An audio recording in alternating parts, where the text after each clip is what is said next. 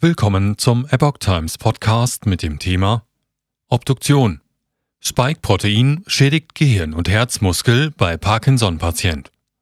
Ein Artikel von Anna Samarina und Susanne Aussitsch vom 24. März 2023. Im vergangenen Jahr starb ein Parkinson-Kranker nach einer Covid-19-Impfung. Seine Familie beantragte eine Obduktion. Die Ergebnisse entfachten eine Debatte um systematische Obduktionen bei verstorbenen Geimpften. Die mRNA-Impfstoffe und nicht eine Covid-19-Infektion verursachten bei einem älteren Mann mit Grunderkrankungen Gehirn- und Herzschäden. Das war das Ergebnis einer Obduktion, die am Institut für Pathologie des Städtischen Klinikums Dresden durchgeführt wurde. Der Pathologe Michael Mörz veröffentlichte dazu eine Studie mit dem Titel A Case Report. Multifocal necrotizing encephalitis and myocarditis after BNT162b2 mRNA vaccination against COVID-19. Zu Deutsch und ohne Medizinjargon etwa eine Fallstudie mit mehreren Krankheitsherden und lokalen Gewebetod eingehende Gehirn- und Herzmuskelentzündung nach einer mRNA-Covid-19-Impfung mit dem Pfizer-Impfstoff veröffentlicht im Oktober 2022 in der Zeitschrift Vaccines. Darin untersuchten Merz und Kollegen den Fall eines 76-jährigen Mannes mit Parkinson, der drei Wochen nach seiner dritten Covid-19-Impfung verstorben war. Der Patient hatte nie Covid-19 gehabt, was die Pathologen bestätigen konnten. Seine erste Impfung mit Oxford AstraZeneca erhielt der Mann im Mai 2021. Es folgten zwei weitere Injektionen mit dem Impfstoff von Pfizer im Juli und Dezember desselben Jahres. Nach der zweiten Impfung bemerkte die Familie des Patienten deutliche Veränderungen in seinem Verhalten. Er wurde immer ängstlicher, lethargischer und wollte nicht mehr berührt werden. Er zog sich zurück, sogar von nahen Familienangehörigen. Die Symptome seiner bereits bestehenden Parkinson-Krankheit verschlimmerten sich erheblich. Angesichts der unklaren klinischen Symptome vor seinem Tod beantragte seine Familie eine Obduktion. Die Wissenschaftler machten die beunruhigenden Ergebnisse der inneren Leichenschau öffentlich. Der Fall gilt als Impftod. Obduktion zeigt, Spike-Protein verursachte Entzündungen und Zellverfall. Um die Todesursache des 76-jährigen Parkinson-Patienten festzustellen, untersuchten sie Gewebeproben unter einem Mikroskop. Zudem verglichen sie ihre Proben mit Kontrollproben. Dazu gehörten neben Zellkulturen von SARS-CoV-2-positiven Covid-19-Patienten, die sowohl das Spike-Protein als auch das Nukleokapsid enthielten, auch Zellkulturen von geimpften Personen, die das Spike-Protein, aber kein Nukleokapsid-Protein enthielten.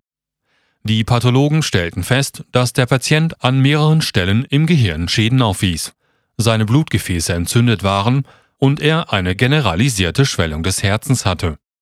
Sie bestätigten auch, dass er an der Parkinson-Krankheit litt und seine Arterien seit langem verhärtet waren.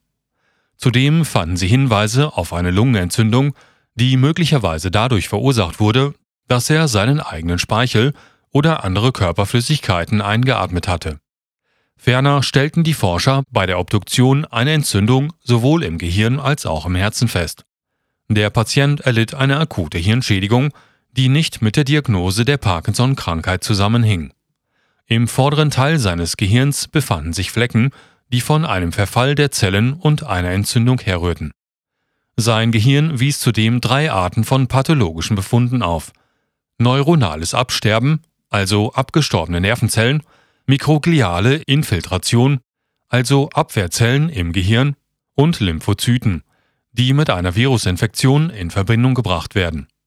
Sie fanden das Spike-Protein im Frontallappen sowie in anderen Teilen des Gehirns.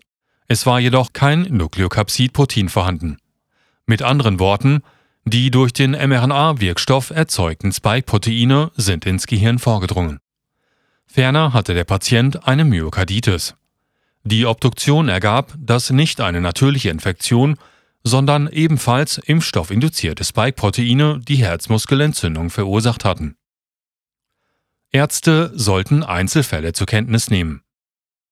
Diese Untersuchung zeigte sehr deutlich, dass die Pathologie, also der kranke Zustand des Körpers des Patienten, durch die Impfstoffe und nicht durch eine natürliche Infektion verursacht wurde. Die Forscher veröffentlichten in ihrer Arbeit auch detaillierte Fotos des betroffenen Gewebes.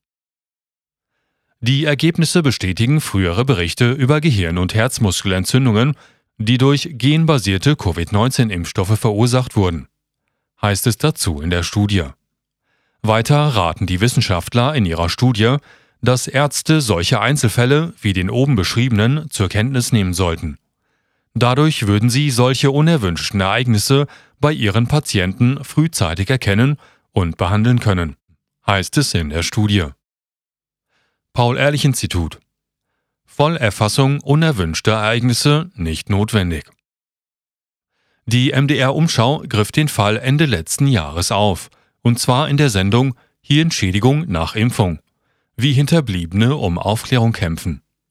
Dabei kamen neben Michael Mörz auch andere Pathologen zu Wort, die eine systematische Obduktion von Geimpften bei Verdachtsfällen fordern. In ihrer Recherche zum Thema sandte die Journalistin Christiane Kitschi einen Fragenkatalog, einen Fragenkatalog an das Bundesgesundheitsministerium.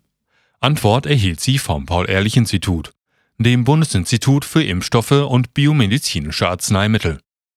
Laut PAI sei der Fall des 76-Jährigen zwar registriert worden, es sei jedoch nach mehr als 180 Millionen verabreichten Impfstoffen kein gehäuftes Auftreten von Gehirn- und Herzmuskelentzündungen erkennbar. Das Paul-Ehrlich-Institut sieht außerdem keinen Handlungsbedarf, was eine systematische innere Leichenschau beim Verdacht auf Impfnebenwirkungen angeht. Denn es werte nicht nur deutsche, sondern auch internationale Meldungen und Daten aus.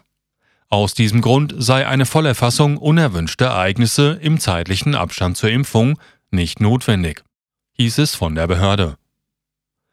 Pathologen fordern Pflicht zu Obduktion. Ganz andere Auffassung sind deutsche Pathologen, wie die Professoren Arne Burkhardt und Peter Schiermacher. Der Reutlinger Pathologe Burkhardt untersuchte etliche Gewebeproben von Personen, die nach der Covid-19-Impfung verstorben waren oder gesundheitlich beeinträchtigt sind. Anders als von den Impfstoffherstellern behauptet, verbleibe das Spike-Protein nicht an der Impfstelle, erklärte Burkhardt. Seine Untersuchungen hätten gezeigt, dass das Spike-Protein in fast allen Organen nachgewiesen werden konnte. Es könne sich im ganzen Körper ausbreiten, in die Blutbahn gelangen und zu Schädigungen führen. Zum gleichen Ergebnis kamen japanische Forscher. Schon früh setzte sich Burkhardt für die Obduktion von verstorbenen Covid-19-Geimpften ein. Zwei von ihm geleitete Pathologiekonferenzen am 20. September und 4. Dezember 2021 blieben von den deutschen Behörden wie dem PAI und Robert Koch Institut jedoch weitgehend unbeachtet. Selbst aus den Reihen der deutschen Fachgesellschaften hagelte es Kritik für Burkhardts Untersuchungen, während seine Forschungen international Anklang fanden. Eine im Dezember 2021 erschienene Studie des Pathologen Professor Peter Schiermacher, Chefpathologe des Heidelberger Universitätsklinikums, sorgte für politische Diskussion. Er und sein Team hatten herausgefunden, dass bei 30 Prozent der von ihnen Untersuchten, die kurz nach der Covid-Impfung verstorben waren, eben jene Impfung die Todesursache gewesen sei. Schon im August 2021 warnte Schirmacher vor einer hohen Dunkelziffer an Impftoten. Zitat Es gibt wichtige offene Fragen, die entweder durch umfassende Registrierung aller unerwünschten Wirkungen oder im Rahmen weiterführender Forschung im Sinne der Impfverbesserung, der Impfindikation und des Bevölkerungsschutzes geklärt werden sollten. So Schirmacher. Bundestagsvizepräsident Wolfgang Kubicki äußerte daraufhin, ich halte es für unabdingbar, dass jeder unerklärliche Todesfall, der innerhalb von 14 Tagen nach einer Impfung auftritt, automatisch als Verdachtsfall beim Paul-Ehrlich-Institut registriert wird, so der FDP-Politiker. Eine Umsetzung einer derartigen Regelung ist nicht bekannt. Natürliche Covid-19-Infektionen versus Die Covid-19-Pandemie wurde durch ein Virus namens SARS-CoV-2 verursacht.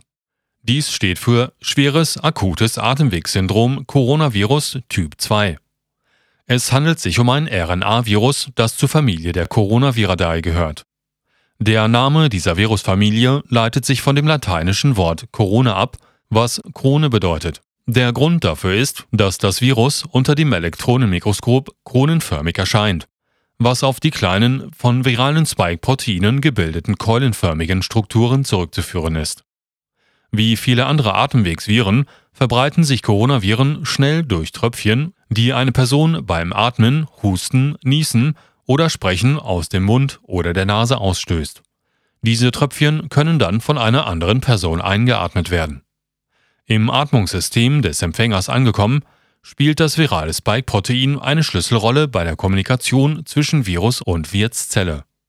Eine erfolgreiche Kommunikation führt dazu, dass das Virus von den Zellen des Empfängers aufgenommen wird, wodurch der Prozess der natürlichen Infektion abgeschlossen wird. Spike-Protein als einziges virales Antigen in Covid-19-Impfstoffen. Neben dem Spike-Protein verfügt SARS-CoV-2 über weitere wichtige Strukturproteine wie Hüll-, Membran- und Nukleokapsid-Proteine. Da das Spike-Protein am häufigsten vorkommende und am meisten enthüllte virale Protein ist, war es naheliegend, es als viralen Antigen für die Impfstoffentwicklung auszuwählen. Tatsächlich verwenden ausnahmslos alle in der EU zugelassene Covid-19-Impfstoffe das Spike-Protein als virales Antigen. Keiner der zugelassenen Impfstoffe verwendet andere SARS-CoV-2-Proteine als virale Antigene. Das bedeutet, dass bei einer Covid-19-Impfung nur das Spike-Protein in den Körper gelangt. Bei einer natürlichen Infektion gelangen hingegen auch andere Proteine, wie das Nukleokapsid-Protein, in den Körper. Das macht es einfach, die durch die Infektion mit dem Virus verursachte Pathologie von der durch den Impfstoff verursachten Pathologie zu unterscheiden